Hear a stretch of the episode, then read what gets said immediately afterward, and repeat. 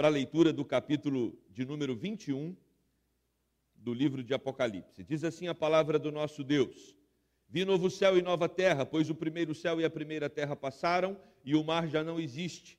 Vi também a cidade santa, a nova Jerusalém, que descia do céu da parte de Deus, ataviada como noiva adornada para o seu esposo. Então ouvi grande voz vinda do trono dizendo: Eis o tabernáculo de Deus com os homens. Deus habitará com eles. Eles serão povos de Deus e Deus mesmo estará com eles.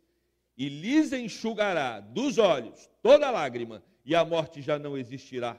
Já não haverá luto, nem pranto, nem dor porque as primeiras coisas passaram. E, a, e aquele que está assentado no trono disse: Eis que faço nova, novas todas as coisas. E acrescentou: Escreve, porque estas palavras são fiéis e verdadeiras. Disse-me ainda: Tudo está feito. Eu sou o Alfa e o Ômega, o princípio e o fim. Eu, a quem tem sede, darei de graça água da fonte da vida o vencedor herdará estas coisas, e eu lhe serei Deus, e ele me será filho.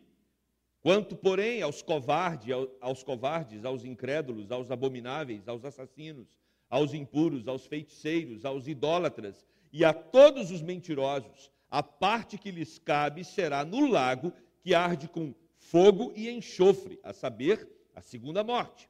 Então veio um dos sete anjos que tem as sete taças cheias dos últimos sete flagelos e falou comigo dizendo: Vem, prostrar-te-ei a noiva, mostrar-te-ei a noiva, a esposa do cordeiro, e me transportou em espírito até uma grande e elevada montanha e me mostrou a santa cidade, Jerusalém, que descia do céu da parte de Deus, a qual tem a glória de Deus o seu fulgor era semelhante a uma pedra preciosíssima, como pedra de jaspe cristalina. Tinha grande e alta muralha, doze portas, e junto às portas doze anjos, e sobre elas nomes inscritos, que são os nomes das doze tribos dos filhos de Israel.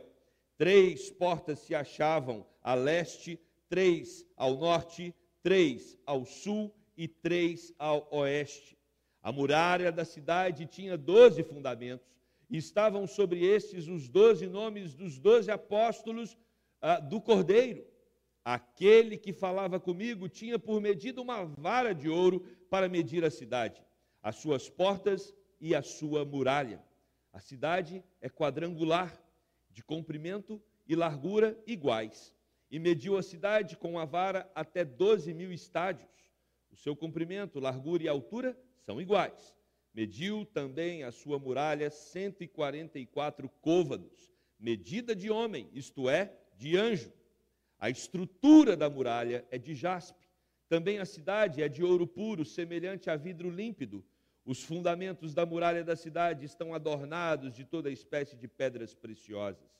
O primeiro fundamento é de jaspe, o segundo de safira, o terceiro de calcedônia, o quarto de esmeralda, o quinto de sardônio, o sexto de sárdio, o sétimo de crisólito, o oitavo de berilo, o nono de topázio, o décimo de crisópraso, crisópraso o undécimo de jacinto e o duodécimo de ametista.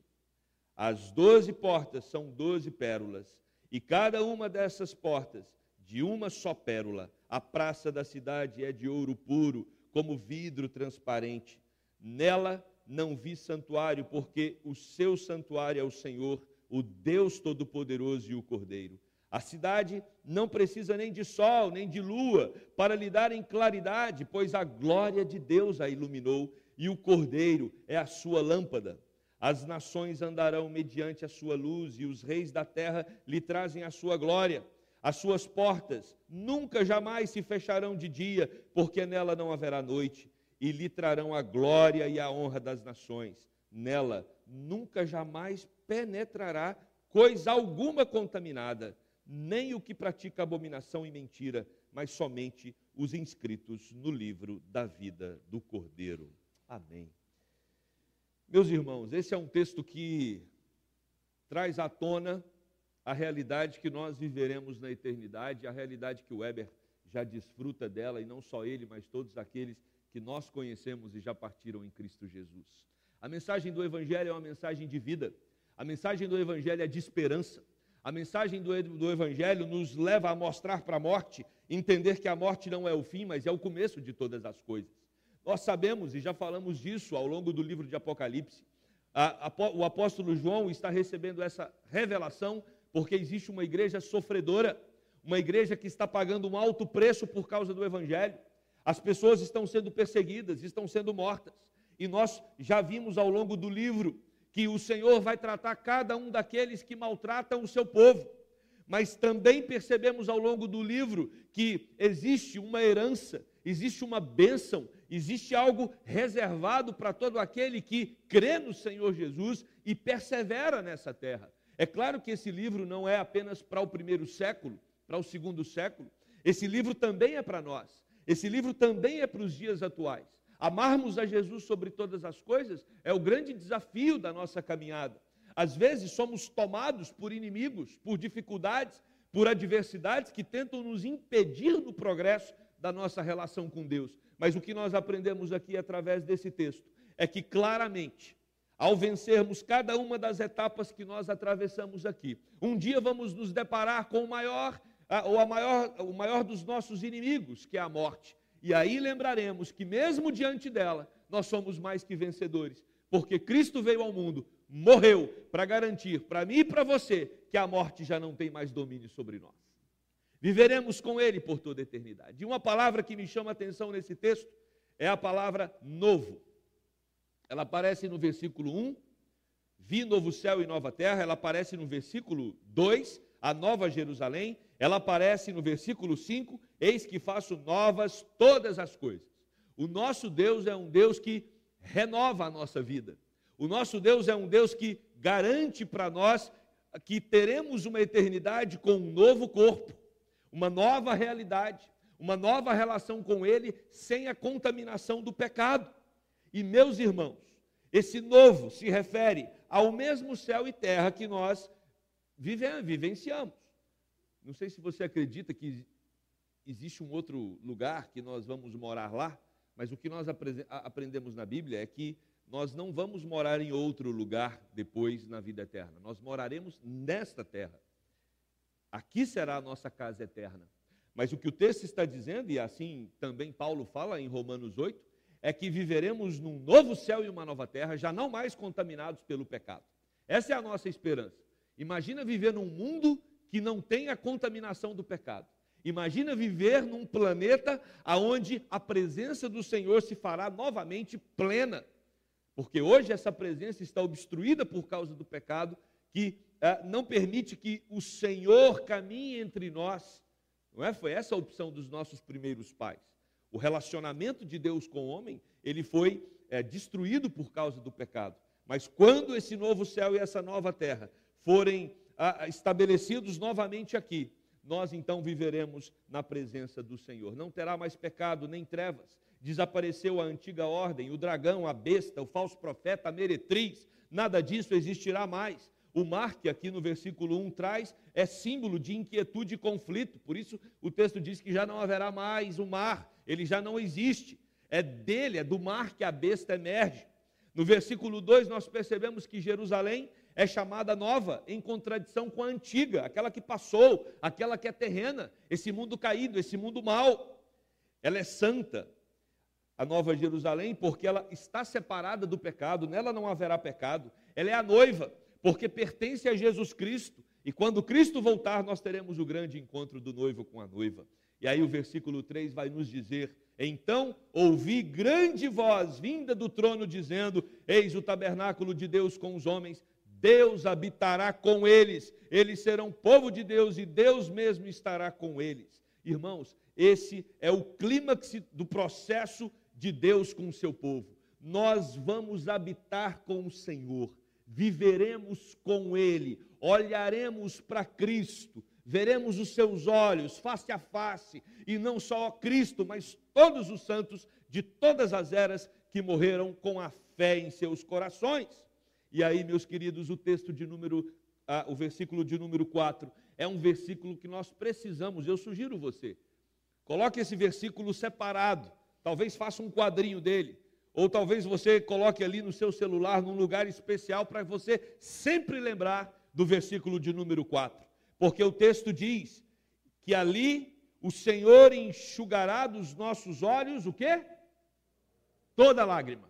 E quando o texto diz toda, é toda já não teremos mais razão para chorar de tristeza, chorar de decepção, chorar de frustração, chorar de angústia. Ali a morte, ali o mal não entrará. E é isso que o texto diz: já não haverá luto, não teremos razões para pranto, nem dor, porque as primeiras coisas passaram. Glória a Deus, aleluia. O céu está preparado para você que crê no Senhor Jesus. E o céu é marcado por um lugar onde não sofreremos mais. Meus queridos, precisamos nos alimentar desta palavra para enfrentarmos os desafios aqui da terra. E o texto continua. É interessante no versículo 5, quando diz que quem está falando aqui é aquele que tem palavras fiéis e verdadeiras o mesmo que disse lá no capítulo 19, verso 11, o fiel e verdadeiro. É como se Deus chamasse a atenção, tanto sua quanto minha, olhasse nos nossos olhos e dissesse: Eu estou prometendo e eu vou cumprir a minha promessa. Você vai viver num lugar aonde não mais terá luto, nem pranto, nem choro, nem dor. É Deus quem está prometendo, Ele é fiel e verdadeiro. Ele vai fazer novas todas as coisas é o poderoso que se assenta no trono, ele é o Alfa, ele é o Ômega, ele é aquele que tem o domínio de todas as coisas, é a fonte da água viva que mata a sede de graça. E talvez você entrou aqui hoje e você não tem experimentado, não conhece, não reconhece Jesus como seu Senhor e Salvador. É de graça, o texto está dizendo, ele é a fonte da água viva que mata a sede de graça. Basta você crer em Jesus como seu Senhor como seu Salvador e você terá a vida eterna. E você vai experimentar de tudo isso que Deus está é, prometendo aqui no texto. Ele entrega a si mesmo para nos fazer seus filhos e herdeiros da promessa. A mensagem que João escreve é de esperança. Ainda há esperança. Quando olhamos para os sistemas desse mundo, a gente começa a ficar desesperado. Quando olhamos para a política, para a economia, quando olhamos para a realidade do mundo, quando olhamos para a, a, falta de amor que impera na sociedade, a gente começa a ficar preocupado. Por isso que o texto vem alimentar os nossos corações da viva e verdadeira esperança. Mas o texto também nos traz uma realidade: a realidade de que aqueles que não creem experimentarão a segunda morte, que é a morte eterna. Do verso 9 ao verso 11, João é levado no espírito a um grande e alto monte, e ali ele vê a cidade santa, Jerusalém, a nova Jerusalém, a noiva que descia dos céus da parte de Deus. Nós então percebemos que vai descer dos céus uma cidade. Lembrando que Apocalipse é um livro simbólico, muitas figuras. Mas essa sim é a verdadeira Jerusalém, que vai descer dos céus. A cidade, diz o texto, ela resplandecia com a glória de Deus. Jerusalém não tem brilho próprio. O brilho da cidade santa é o próprio Deus. É isso que o texto nos informa. E o seu brilho era como o de uma joia preciosa, como jaspe, e clara como cristal.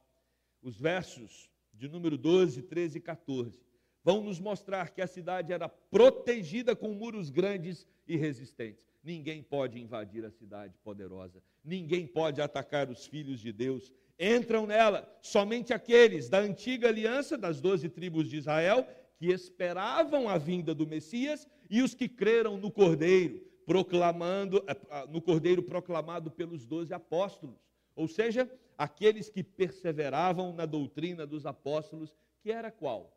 O próprio Jesus Cristo. Então a Nova Jerusalém está reservada para aqueles do Antigo Testamento que esperavam a vinda de Jesus e aqueles que creram em Jesus através do testemunho dos apóstolos. E aí, a partir do verso 15, nós temos o anjo medindo a cidade com uma vara de ouro. E o texto relata que tinha 2.200 quilômetros de comprimento, de largura e de altura. O muro tinha 65 metros de espessura, ou seja, a cidade era extremamente protegida de qualquer ataque do inimigo. Este muro era feito de jaspe e a cidade era de ouro puro, semelhante ao vidro puro, que simbolizavam a plenitude da glória de Deus. Eu ouvi uma vez um comentário muito interessante das ruas de ouro do céu. Alguém disse assim: Sabe por que, que no céu vai ter rua de ouro? Para a gente pisar. Porque rua é para pisar. E no céu, ouro vai ser usado para a sola dos nossos pés. Porque a glória maior do céu não é o ouro. A glória maior do céu é o próprio Deus. O ouro não terá valor algum, porque o grande valor é o nosso Senhor que ali está. Às vezes, quando nós temos a oportunidade de usar algum objeto de ouro aqui, esse objeto tem que ficar né, exposto num anel, ficar exposto às vezes numa, numa gargantilha né, ou num brinco. O que nós aprendemos é que no céu o ouro vai servir para a sola dos nossos pés, porque não terá mais necessidade nenhuma de termos ali a, a, a, o desejo de expormos esses valores que às vezes damos tanta ênfase aqui na terra. O grande valor do céu é o nosso próprio Deus. E aí, os versos 19 e 20 descrevem as pedras preciosas que ornavam os fundamentos dos muros da cidade.